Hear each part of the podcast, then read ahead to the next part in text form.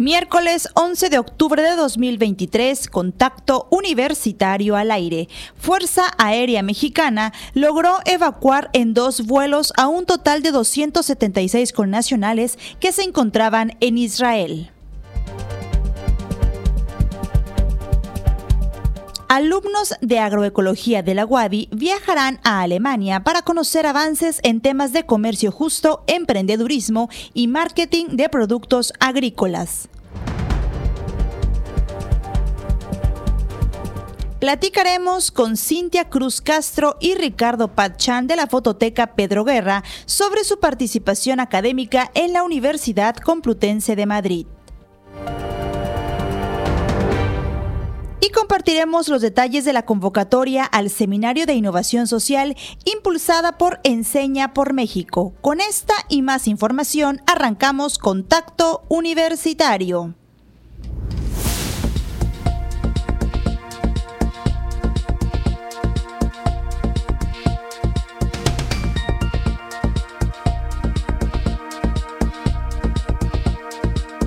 Contacto Universitario nuestro punto de encuentro con la información.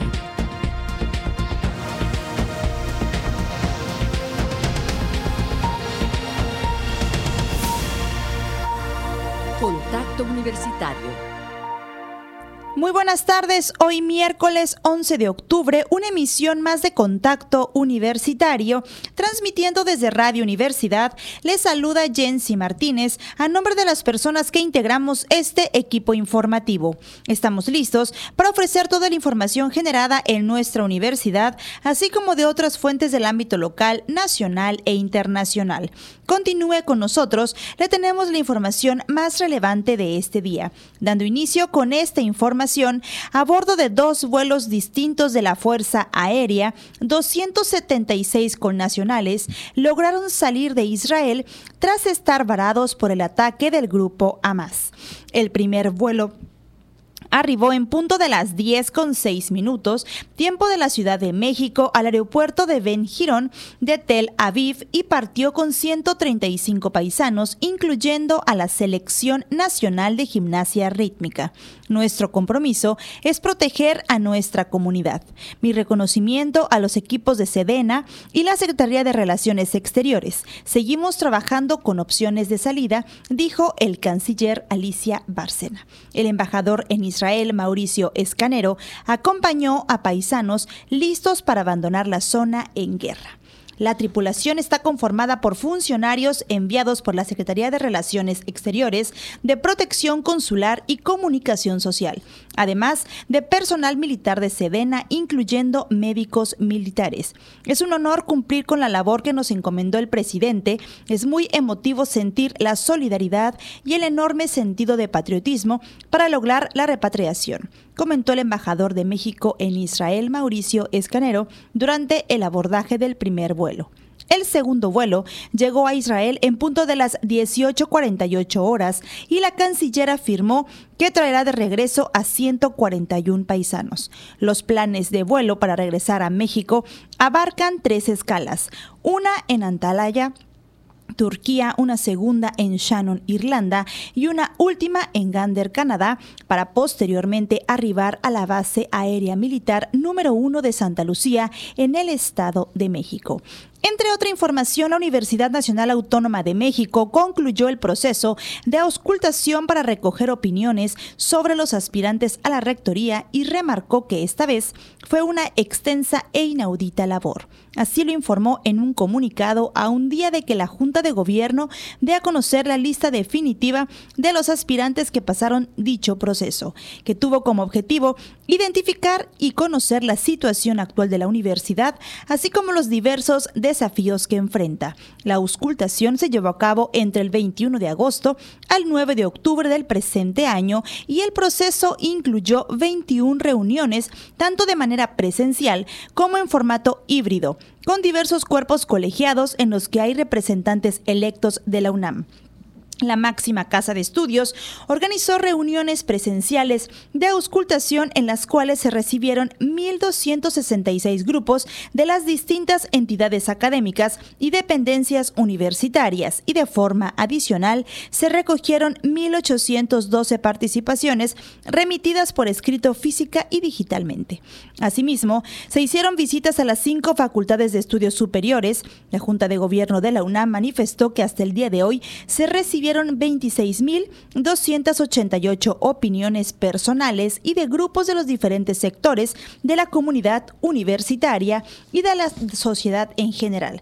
El pasado 7 de septiembre, la Junta de Gobierno difundió el nombre de los siete hombres y cinco mujeres que cumplieron con los requisitos para participar en el proceso de sucesión del nuevo rector o rectora para el cuatrienio 2023-2027. Dejamos hasta aquí este bloque de noticias más adelante lo retomaremos. Mientras tanto, es momento de dar inicio a las noticias generadas desde esta casa de estudios y es que alumnos de agroecología de la UADI viajan a Alemania. Conocerán los avances en temas de comercio justo, emprendedurismo y marketing de productos agrícolas.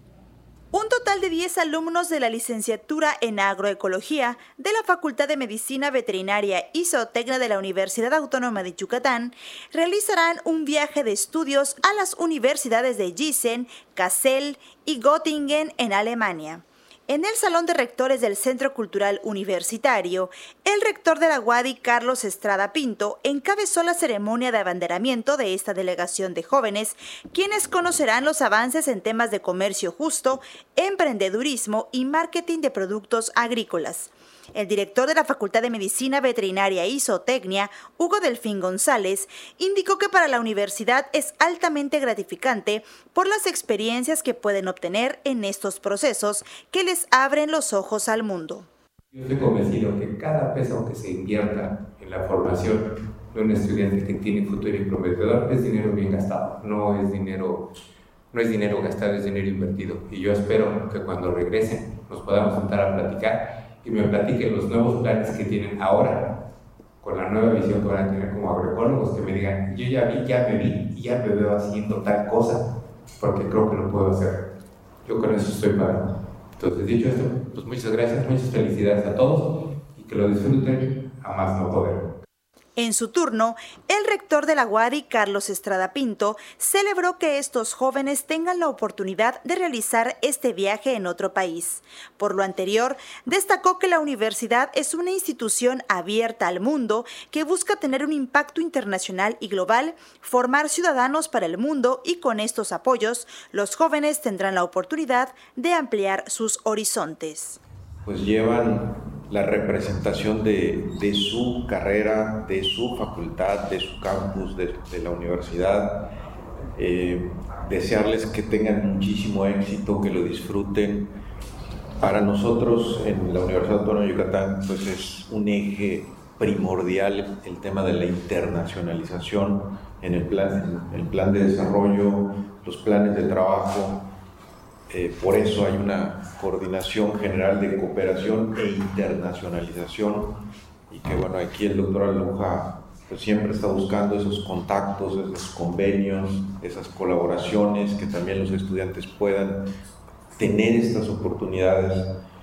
Y como ya dijo el, doctor Hugo Delfín, pues toda la maquinaria, todo el equipo eh, está eh, pensando en que es importante desarrolla el tema de la internacionalización en todos los sentidos, en la parte docente, en la parte de investigación, en la parte de vinculación, y, y, si es para que un grupo de estudiantes puedan desarrollar competencias, habilidades, tener nuevas experiencias, pues la verdad es que pues, todo, todo el esfuerzo lo, lo haremos y lo haremos con muchísimo gusto.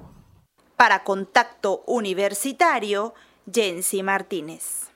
Entre otros temas, nuevamente escritores compartirán experiencias y sobre todo el gusto por la lectura con estudiantes de educación media superior en el quinto seminario de fomento y activación lectora organizado por la Facultad de Educación. Los días 19, 20 y 23 de octubre, la Facultad de Educación de la UADI realizará el quinto seminario de fomento y activación lectora, bajo el lema Andar y contar la tradición oral.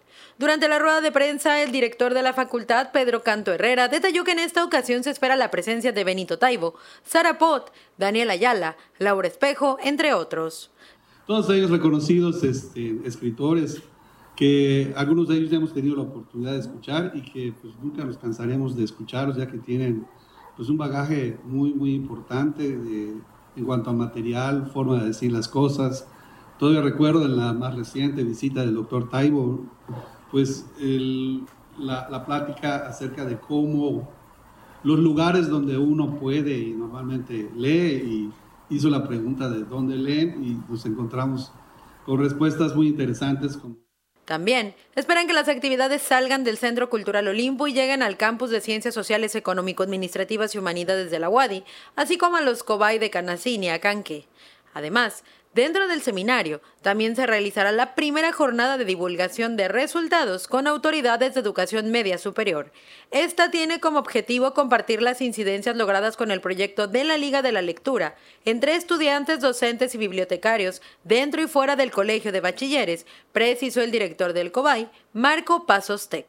Nos dio muchísimo gusto poder escuchar de la disposición que había de no solo atender a las escuelas que tenemos en Mérida o incluso en lugares eh, circunvecinos, aledaños, sino que hemos ido más allá y reconozco muchísimo el trabajo y la disposición de nuestros compañeros Raúl y Eloisa principalmente, sé que es un gran equipo mucho más amplio el que colabora con esto, si quieres conocer a detalle las actividades de este quinto seminario, puedes ingresar a la página de Facebook Liga de la Lectura, donde encontrarás todos los detalles. Para Contacto Universitario, Karen Clemente. Y especialista de la WADI destacó la importancia de la psicología positiva en la vida de las personas. La salud es más que la ausencia de una enfermedad o un dolor físico pues esta engloba aspectos psicológicos, sociales y conductuales que conforman al individuo y definen su bienestar en la vida diaria aseguró el responsable del Centro de la Felicidad y Bienestar de la Universidad Autónoma de Yucatán, Elías Góngora Coronado, al impartir la conferencia Psicología Positiva y Salud Mental Positiva, Estrategias para la Promoción del Bienestar indicó que la meta más importante de la vida es ser felices. Pero, ¿quiénes nos enseñan a ser felices? Para ello, la psicología positiva nos brinda cómo podemos ayudarnos a ser felices. En ese sentido, tenemos que trabajar de manera individual y también en las instituciones educativas. Ya no está a discusión si la psicología es una ciencia o no es una ciencia. Es una ciencia. La pregunta que cada vez nos tenemos que hacer más es qué clase de ciencia es y a lo que nos lleva es una ciencia humana. Porque alguna vez en la historia de la psicología, pues un psicólogo muy importante que pues aportó mucho a la psicología, que se llamó este, John Watson, escribió en el año 1913, publicó un libro que se llamó El Manifiesto Conductista. Y entonces él decía que para que la psicología sea ciencia, pues debería estudiar algo observable, y eso era la conducta. Y todo lo demás estaba oscuro y le llamó la caja negra, se le llamó la caja negra, incluso con Skinner, varios años después. Y esto hizo que la psicología se desarrollara bastante, pero también pagamos costos importantes, porque se dejaron de estudiar cosas que son esencialmente humanas, que no se ven aparentemente, ¿no? Porque nosotros llevamos en la piel de la psicología y en la sangre la subjetividad. Detalló que para disfrutar de una salud mental positiva existen diversas herramientas, como aprender a hablar de sí mismo con los demás, identificando y expresando los sentimientos, conocerse, reconocer los propios fallos y limitaciones, siendo a la vez consciente de nuestras fortalezas. Asimismo, regular nuestras emociones, lo que resulta importante para canalizar la ira y la agresividad y no dejarse llevar por el momento. Además, dijo, el respeto y la empatía son claves, así como no permitir que el estrés bloquee la mente. Cuando la persona que aprende se siente bien, aprende mejor. Cuando estamos estresados, a veces se dice el aprendizaje con sangre entra, pues podrá entrar con sangre, pero tiene un costo muy importante, ¿no? Cuando disfrutamos lo que aprendemos, por eso es tan bonito elegir un camino profesional que nos llene. Por ejemplo, la psicología, me gusta la psicología, tengo que levantar a las 5 de la mañana y tengo que hacer esto y no voy a poder ir a la playa y que, porque tengo que presentar un examen y que el maestro me puso tal o cual cosa, pero le encuentra uno el sentido, porque son peldaños que me van acercando a eso que yo quiero, ¿no? Entonces, Aquí, por ejemplo, una de las cosas que se ha visto a la aplicación, hay un programa muy interesante en donde se ven muchas de esas estrategias un psicólogo español, que este, se llama eh, Aulas Felices, que precisamente prueba esto. Poner en los niños la felicidad, el mindfulness, por ejemplo, las fortalezas, incrementan su aprendizaje, disfrutan más su aprendizaje. Antes de finalizar, Góngora Coronado también instó a que se acepten los desafíos de la vida, ya que el sufrimiento es parte de los seres humanos y es posible rectificar y aprender de los errores, e invitó a que si una persona se siente abrumada, pida ayuda a un familiar, amigo o profesional de la salud. Para Contacto Universitario, Jensi Martínez. Ayer por la tarde se compartieron experiencias sobre el cuidado de la salud mental y resaltan la importancia de atenderse de manera oportuna. Karen Clemente nos tiene los detalles.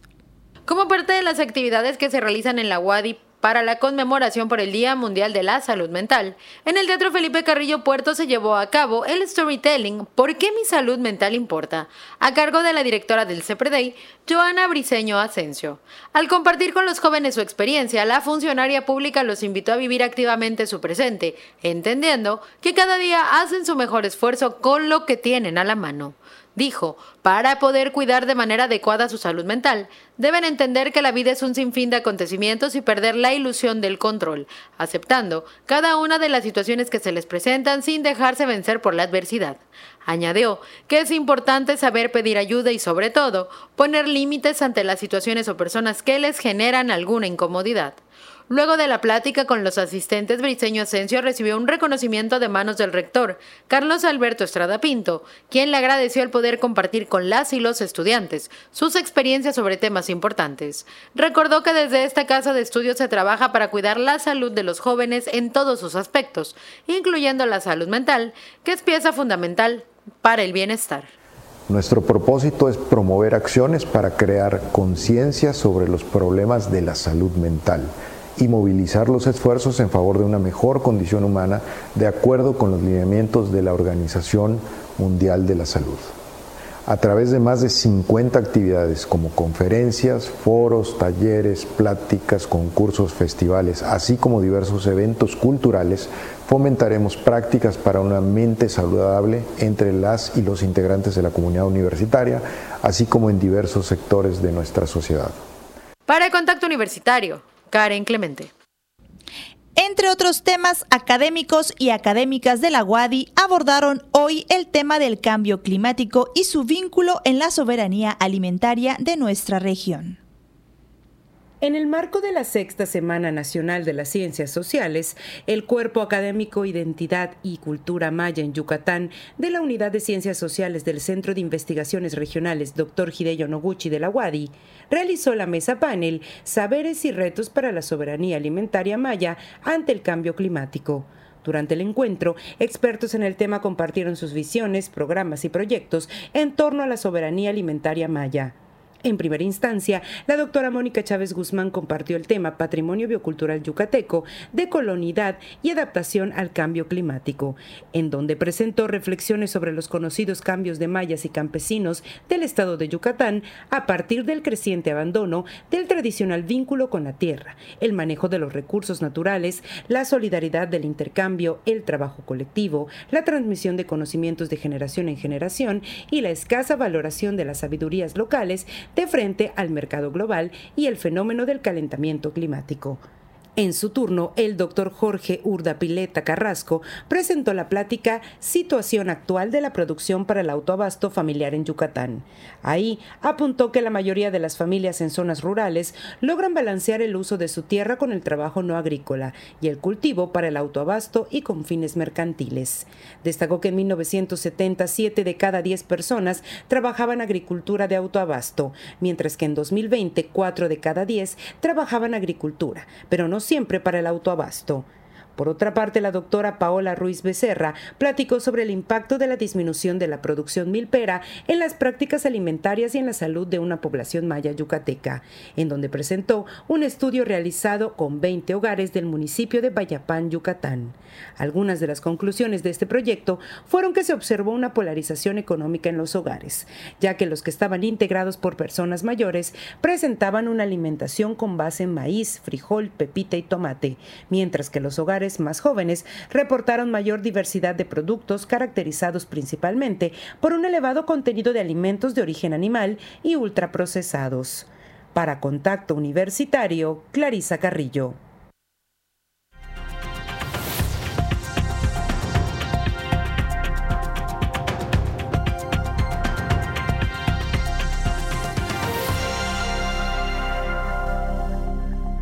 Continuamos en contacto universitario a través de las frecuencias de Radio Universidad y saludamos a quienes se suman desde los espacios digitales de nuestra universidad.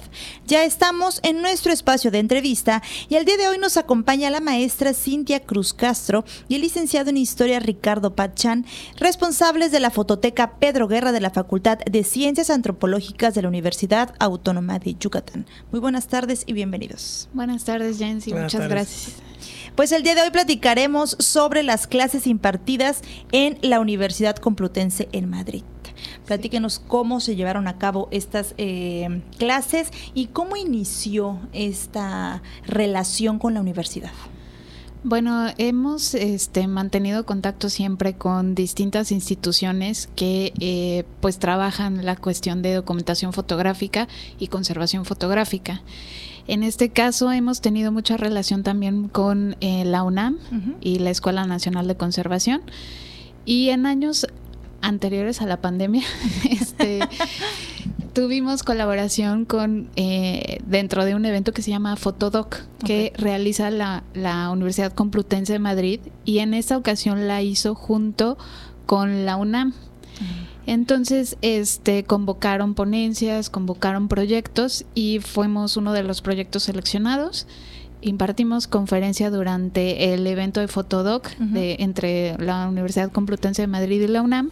Y ahí fue cuando se estableció, bueno, digamos, pues estos este, vínculos, vínculos y empezamos a, pues, a presentar el proyecto que nosotros llevamos a cabo desde hace seis años en la fototeca con bastante buena respuesta y también muy buena respuesta por parte de las instituciones que se dedican a lo que es documentación y conservación fotográfica.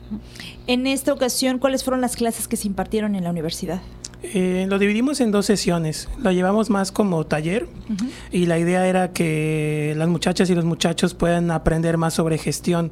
Eh, en específico es del máster en documentación fotográfica, entonces hay muchas veces en la que ellos se centran nada más en la cuestión técnica y muy conservadora de la fotografía y olvidan otras cuestiones que es lo que facilita el acceso a, la comunidad, a la población, dependiendo de, lo que vayamos a trabajar.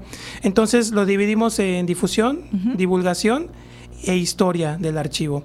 Y fue muy gratificante poder pues eh, mostrar este proyecto que es de la universidad, a través de la facultad, por supuesto, y que ellas y ellos puedan ver cómo mover los diferentes archivos que van a tener en un futuro, nosotros eso esperamos, eh, con el público, ¿no? con los diferentes públicos que, que, se van conformando, sobre todo en su región. ¿Cuál fue la participación, cómo fue la respuesta de esos estudiantes cuando eh, pues dieron a conocer que la Universidad Autónoma de Yucatán iba a impartirles a ellos estas clases? Fue muy buena, fue muy buena desde eh, la ocasión en la que compartimos todas estas estrategias de difusión eh, en el Instituto de Investigaciones Bibliotecológicas en UNAM. La respuesta por parte de sus docentes fue muy buena, tuvieron un interés muy grande por replicar esto eh, desde su trinchera. Y al momento de compartirles esto a los alumnos, pues incluso ellos estaban emocionados de venir y poder ver el archivo y poder ver cómo se llevan a cabo todas estas actividades que van desde talleres, exposiciones, manejos de, los negativos para mostrar cómo es el trabajo de conservación.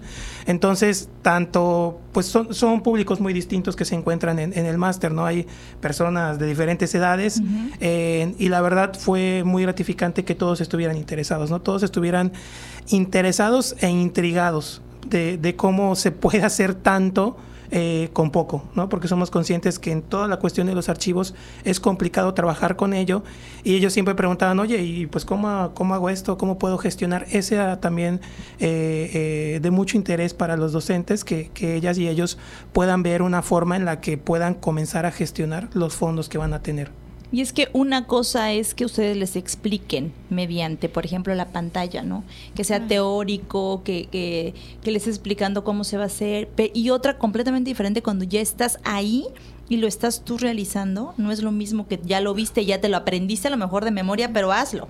Eso, ahí, se vienen las complicaciones, ¿no? Sí, justamente, por ejemplo, ponemos escenarios reales como lo es la fototeca Pedro Guerra, ¿no? Y, y pues contarles y platicarles nuestra experiencia, también decirles que mucho tiene que ver la naturaleza de su acervo y cómo ellos están constituidos, ¿no? Nosotros estamos constituidos eh, bueno, a través de una universidad y pertenecemos, bueno, ahora sí que estamos adscritos a una facultad. Entonces, esas cuestiones como eh, cómo repercuten en la gestión y en, en, toda la cuestión de conservación de los archivos, porque es muy distinta a un archivo privado, un archivo que eh, depende directamente de, de, gobierno o de alguna eh, entidad estatal.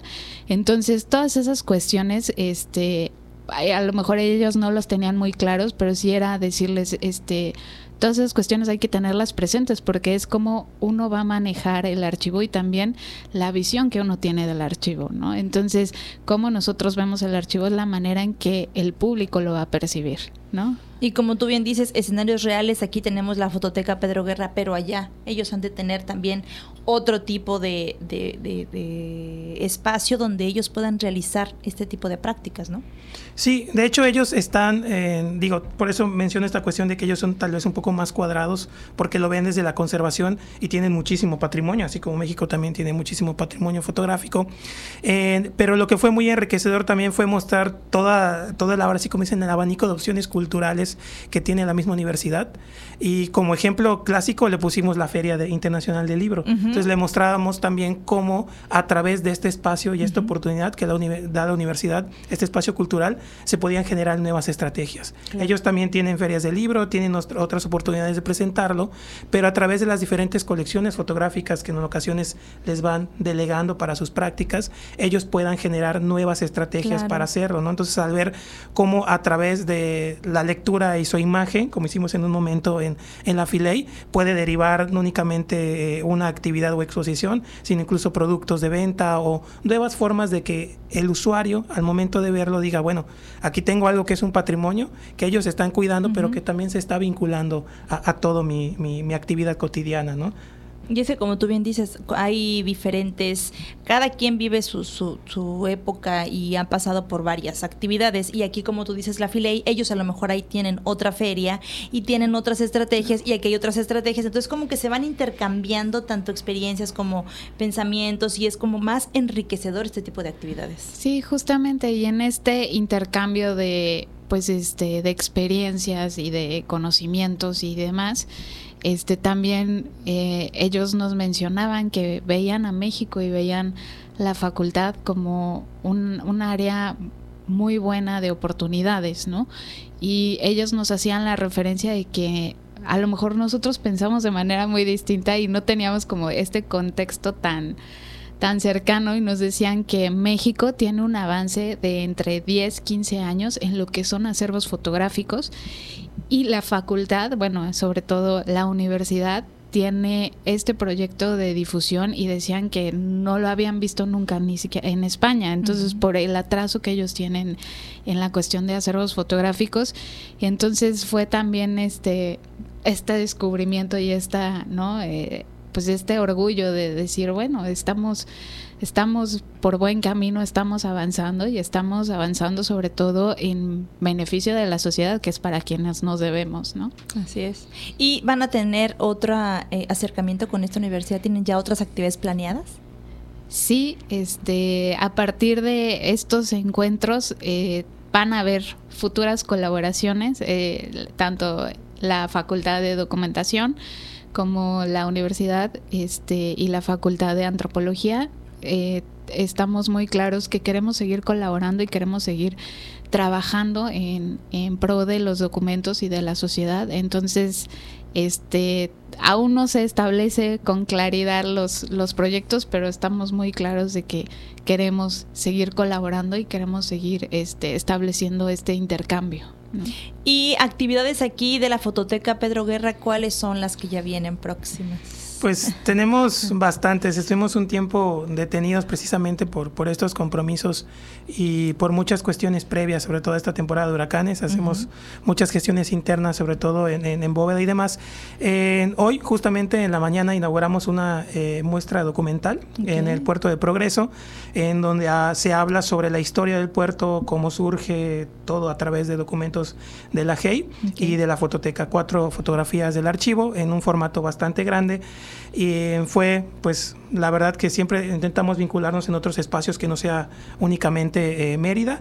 Tenemos una exposición de Día de Muertos en Humán, vamos a estar en la plaza principal de, la ciudad, lo cual pues nos, nos deja muy contentos y seguimos con este compromiso de, salir también únicamente estar en, Mérida. a la par de eso tenemos otra actividad en la Facultad de Ingeniería, si no me equivoco, en donde también vamos a estar hablando sobre fotografía post-mortem, todo el proceso de este tipo de retrato y todo lo que hay detrás de ello. Y tenemos otra colaboración con la Facultad de Contaduría en donde también vamos a, tener una exposición de Día de Muertos. Puede parecer que va a ser lo mismo, pero no, vamos a diversificar los diferentes tipos de retratos.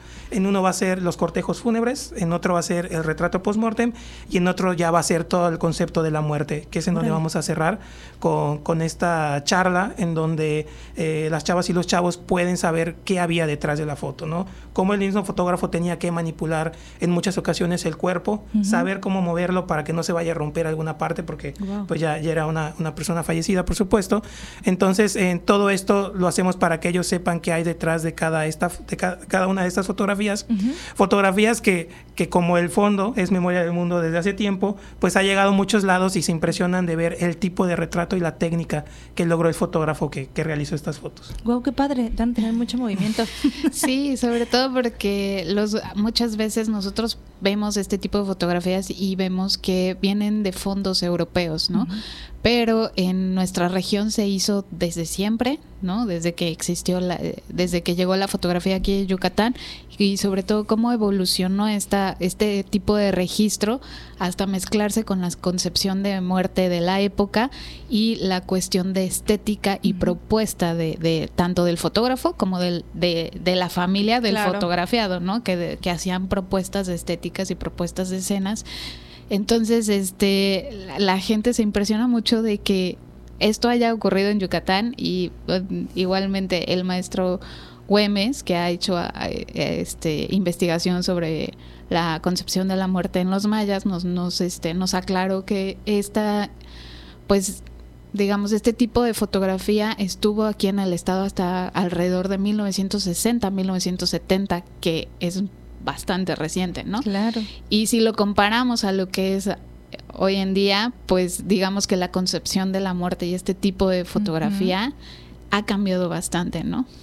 Y que ustedes lo puedan mostrar también y que lo podamos conocer todos. La cartelera completa de todos estos eventos que van a tener, ¿dónde la podemos ver? ¿Dónde pueden este, seguir la página? en nuestras redes sociales virtuales, ya sea en Facebook o Instagram.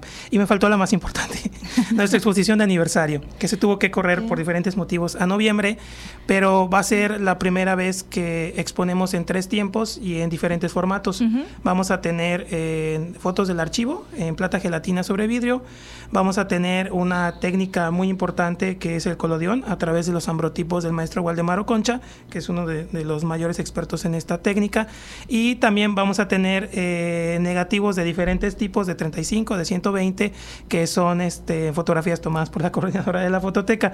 Entonces ahí tenemos un experimento bastante importante en el Museo de la Ciudad, que es un recinto que va acorde a la mayoría de, de a la época de la mayoría de, de las fotografías que tenemos y es en donde también pues queremos que que tenga mayor acceso la, gente, porque es un espacio grande, por supuesto, para poder ver esta otra forma de hacer fotografía. ¿Qué día va, a ser esta actividad? 24 de noviembre, durante este lo que es la Noche Blanca. Ah, ok, perfecto. 24 de noviembre, durante la Noche Blanca. En Museo de la Ciudad. Perfecto. Pues, ¿algo más que ustedes deseen agregar? Eh, pues agradecerles el, espacio, siempre es un gusto estar aquí en, Radio Universidad y sobre todo poder hablar de, del archivo y que pues nos visiten cuando gusten, para eso estamos. Perfecto. Y, que sigan las redes para que puedan Así es. este, estar en contacto con nosotros y también puedan ver las actividades que tenemos tanto en, en, este, en estas cuestiones digitales como físicas y que puedan ustedes pues compartirnos todo lo que ustedes ven y entienden y, analizan a partir de la fotografía. Pues muchísimas gracias por esta información. Ya saben, hay que seguirlos en las redes sociales. ¿Cómo se encuentra como foto, Fototeca Pedro Guerra? Sí. Perfecto. Muchísimas gracias. Ellos son Cintia Cruz Castro y Ricardo Patchan, responsables de la Fototeca Pedro Guerra de la Wadi. Nosotros continuamos con más información.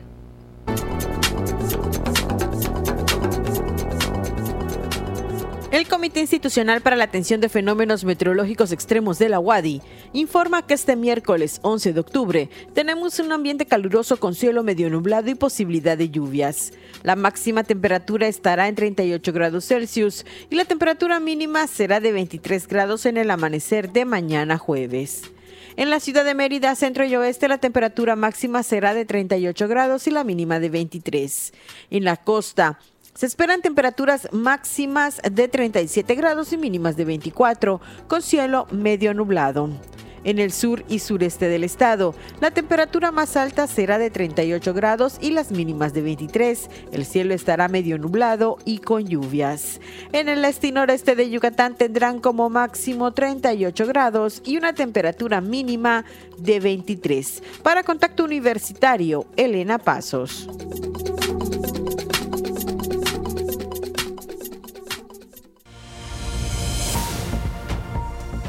Contacto Universitario, nuestro servicio informativo en radio.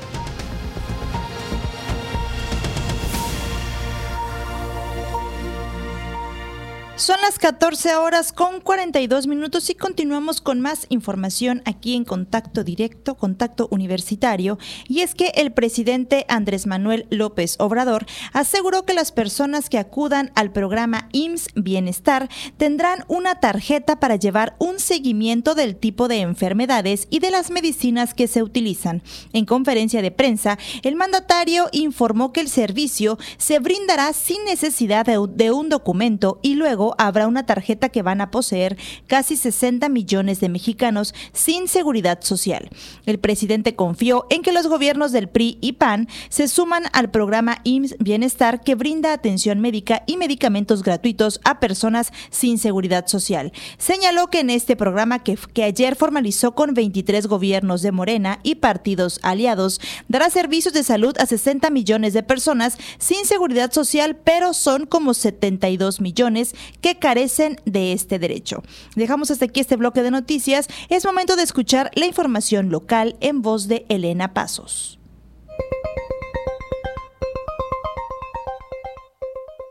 En información local, en el marco de la 85 Asamblea General Ordinaria del Consejo Nacional del Sindicato de Trabajadores y Artistas de la Radio, Televisión y similares, CITATIR, el líder nacional Patricio Flores Sandoval, manifestó que aun cuando los medios de comunicación tradicionales están cambiando, las televisoras por aire, por ejemplo, espera se mantengan por mucho tiempo más en la preferencia de las familias mexicanas. Obviamente las telecomunicaciones ofrecen un alto crecimiento y están ya muy arraigadas en los hogares mexicanos.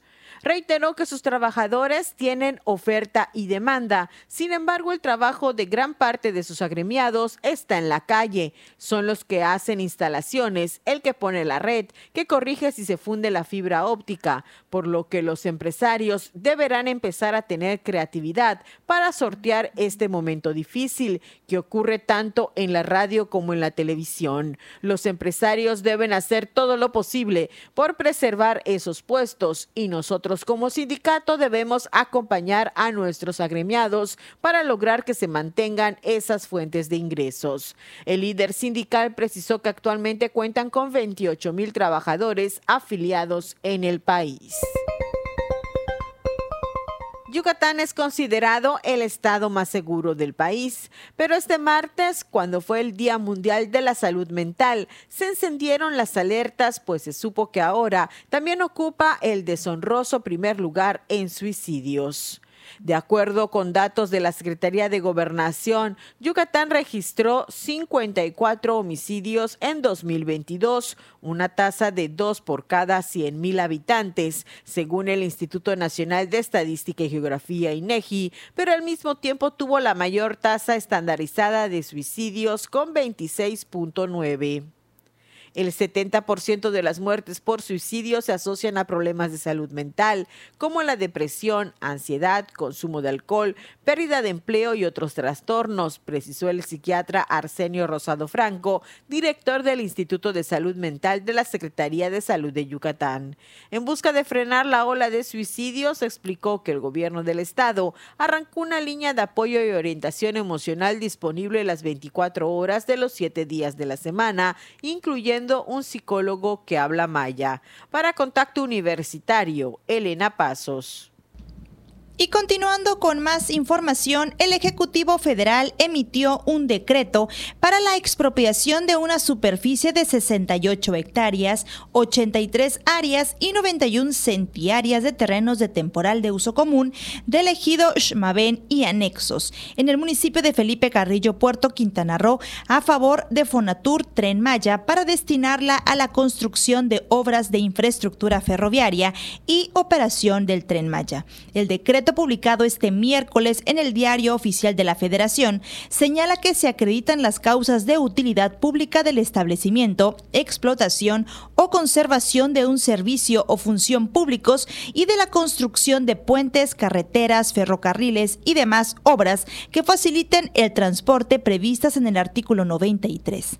Explicó que la construcción de obras de infraestructura ferroviaria y operación del proyecto Tren Maya son acordes con el Plan Nacional de Desarrollo 2019-2024, toda vez que se prestará un servicio público de transporte de pasajeros para el beneficio del turismo nacional y extranjero, así como de transporte de carga ferroviario para acelerar el comercio de la península, lo que facilitará el intercambio de mercancías con el resto del país y diversificará los puntos turísticos de la región para generar una derrama económica. El documento estipula que el Instituto de Administración y Avalúos de Bienes Nacionales emitió el dictamen valuatorio y anexo único en el que determinó que el monto total de indemnización asciende a 27 millones 535 mil 640 pesos con base en el valor comercial de la superficie a expropiar.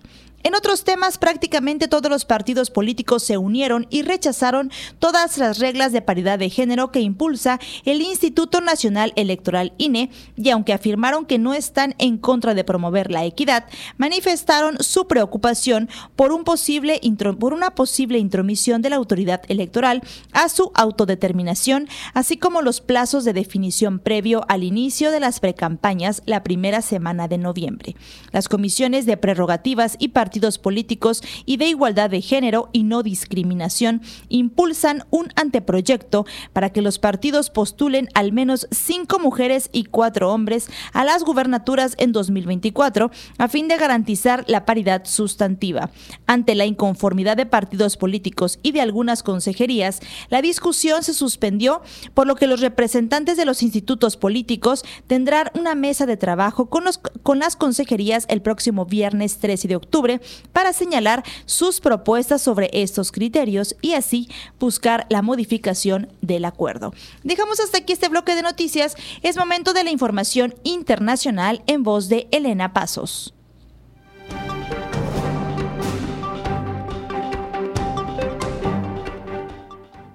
En el ámbito internacional, el Fondo Monetario Internacional, el Banco Mundial, la Unión Europea y el gobierno de Estados Unidos se han comprometido a apoyar financieramente a Ucrania tanto tiempo como sea necesario.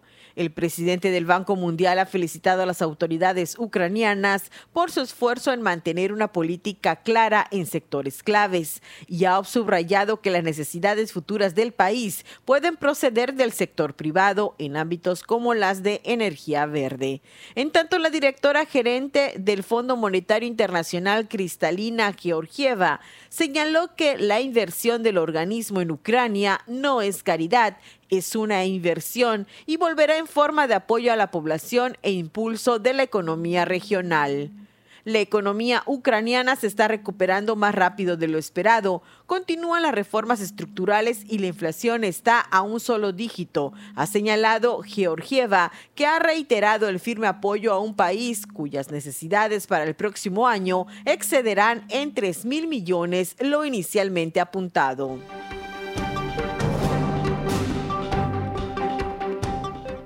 Estados Unidos está trabajando activamente con Israel y Egipto para proveer una salida segura a la población civil de Gaza en medio de la guerra desatada tras un sangriento ataque de Hamas, dijo este miércoles la Casa Blanca.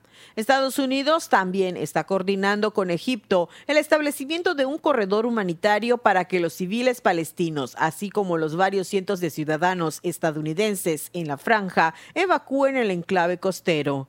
De igual forma, hay mucha preocupación por los ataques con cohetes de la milicia chiita libanesa Hezbollah contra el norte de Israel, mientras aumentan las tensiones tras el ataque sorpresa del grupo islamita palestino Hamas, dijo este miércoles la Casa Blanca. Para Contacto Universitario, Elena Pasos.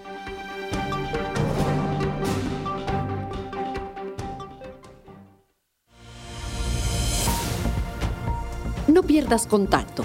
Te esperamos de lunes a viernes a las 8 y 14 horas, sábados a las 8.30.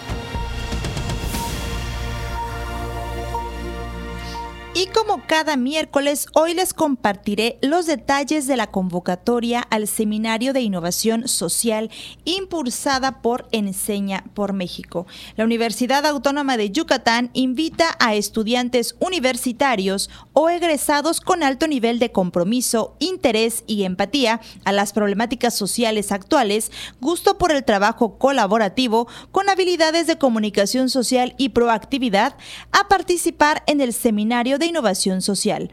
Este seminario se trata de una experiencia de aprendizaje en la que se promoverá el trabajo en equipo, la generación de acuerdos, creatividad y planificación a corto plazo. Este seminario se realizará de manera virtual y tendrá una duración de 25 horas divididas en 7 sesiones síncronas y 5 horas asíncronas, en donde los participantes podrán obtener herramientas que les ayuden a generar un cambio social desde una perspectiva de liderazgo colectivo. Quienes cumplan con un mínimo de participación y asistencia al 90% de las actividades recibirán una constancia de participación. Para poder participar, participar y formar parte de este seminario, tienen hasta el día de mañana, 12 de octubre, para postularse a través del Facebook del rector Carlos Alberto Estrada Pinto. Se encuentra la liga para el registro previo. Es un cuestionario que tienen que llenar eh, con las especificaciones que les piden y así ya podrán estar inscritos en este seminario. Una vez registrados, recibirán el próximo viernes 13 de octubre la respuesta sobre su aplicación para participar en esta experiencia de aprendizaje. Recuerda revisar tu correo electrónico para conocer el estatus de tu participación. Tienen hasta mañana, jueves 12 de octubre, para postularse y les repito, la liga la encuentran en el Facebook del rector Carlos Alberto Estrada Pinto. El seminario dará inicio el sábado 21 de octubre con la bienvenida. Posteriormente, el lunes 23, se expondrá el primer tema denominado Liderazgo Consciente. Esto se realizará a las 17.30 horas. La siguiente sesión será el 25 de octubre, la otra el 30, la quinta el 1 de noviembre, la penúltima el 6 y la última el sábado 11 de noviembre. Los temas que se expondrán son conciencia social, liderazgo colectivo, liderazgo social en acción, una actividad denominada Storytelling y la última presentaciones de propuestas innovadoras con impacto social. A todos los interesados, estudiantes universitarios o egresados, están invitados a participar en este seminario de innovación social que impulsa Enseña por México. Tienen hasta mañana para inscribirse y postularse. Eh, la liga la encuentran en el Facebook del rector Carlos Alberto Estrada Pinto. Dejamos hasta aquí, es momento de escuchar la agenda universitaria.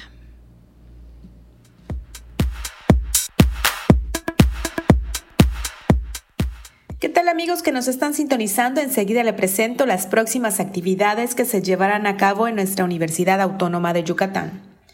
El 12 de octubre se realizará la ofrenda floral al doctor Alberto Rosado G. Cantón y al doctor Hideyo Noguchi con motivo del aniversario número 48 del Centro de Investigaciones de la UADI. La cita es a las 10 de la mañana en el edificio del CIR Itzaes. Para el día 13 se realizará la rueda de prensa Comité rumbo a los 50 años. La sede del evento será el exalón del Consejo Universitario a las 9.30 de la mañana. Y a las 10 horas se pondrá en marcha la mesa de trabajo Saberes Ancestrales y Territorialización, Pueblo Maya, Desarrollo y Patrimonialización. Tendrá lugar en la sala de juntas de la Unidad de Ciencias Sociales del CIR. En cuanto a las actividades enmarcadas en el mes de la salud mental, la Facultad de Psicología organizó la plática Impacto de la Universidad en mi salud mental, compartiendo experiencias, que se llevará a cabo el 13 de octubre de 12 a 13 horas en el Zoom profesor Víctor Castillo Vales de la Facultad de Psicología. Y para el 16 de octubre se impartirá la conferencia Familia y su papel en la salud mental de 12 a 14 horas la sede es el Zoom Profesor Víctor Castillo Vales. Ahí tienen las próximas actividades que se llevarán a cabo en nuestra casa de estudios. Mi nombre es Fabio Herrera Contreras, Comunicación Digital, Audiovisual e Identidad. Y antes de terminar este noticiero, les eh, contaré que a pesar de los avances y el trabajo que se ha realizado por cerrar las brechas de género, todavía hay mucho trabajo por hacer en temas de educación y de acceso a las mismas oportunidades para las niñas y adolescentes. En comparación con los hombres adolescentes, aseguró el organismo World Vision México con motivo del Día Internacional de la Niña que se conmemora el día de hoy. En un comunicado señaló que de acuerdo con datos de UNICEF, una de cada cuatro mujeres adolescentes entre los 15 y los 19 años carece de empleo y no recibe educación formal o algún tipo de capacitación laboral en comparación con uno de cada 10 hombres adolescentes. El organismo detalló que la tasa de trabajo infantil en quehaceres domésticos que realizan las niñas y las adolescentes en condiciones no adecuadas subió a 7.1% en comparación con 5.6% que se registró durante el 2019. Y con esto llegamos al final de nuestra emisión. Agradezco mucho que nos hayan acompañado en este miércoles 11 de octubre. Agradezco también a Norma Méndez que está en los controles y transmitiendo desde Facebook Live y a todo el equipo que hace posible este noticiero. Recuerden seguirnos en nuestra plataforma de podcast. Estamos como Contacto Universitario Wadi. Ahí puede recuperar nuestras entrevistas y programas completos. Mi nombre es Jensi Martínez, me despido de ustedes como siempre. Fue un gusto haber compartido este espacio de noticias. Nos escuchamos el día de mañana. Muy buenas tardes y siga en sintonía con Radio Universidad. Contacto Universitario, nuestro punto de encuentro con la información. Una producción de la Coordinación de Comunicación Institucional de la Universidad Autónoma de Yucatán.